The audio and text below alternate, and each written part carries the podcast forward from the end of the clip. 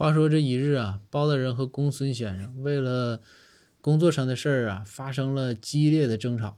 但是两个人并不，毕竟啊，他不是武夫，所以说啊，不可能动手。于是两个人开始吵。但是你说包大人那个文化水平，那照比公孙肯定要差一截。这公孙呢，那是引引经据典的一顿突突啊。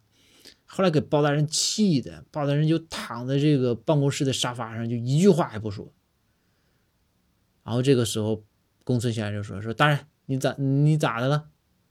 然后包大人：“我死了，你别管我。”然后这个公孙就说：“说你这死了死了，你还睁眼睛跟我说话？”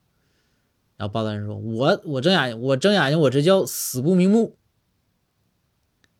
然后公孙先生说：“是死不瞑目。”说：“那你怎么还喘气儿呢？”包大人说：“我那是咽不下这口这口气。”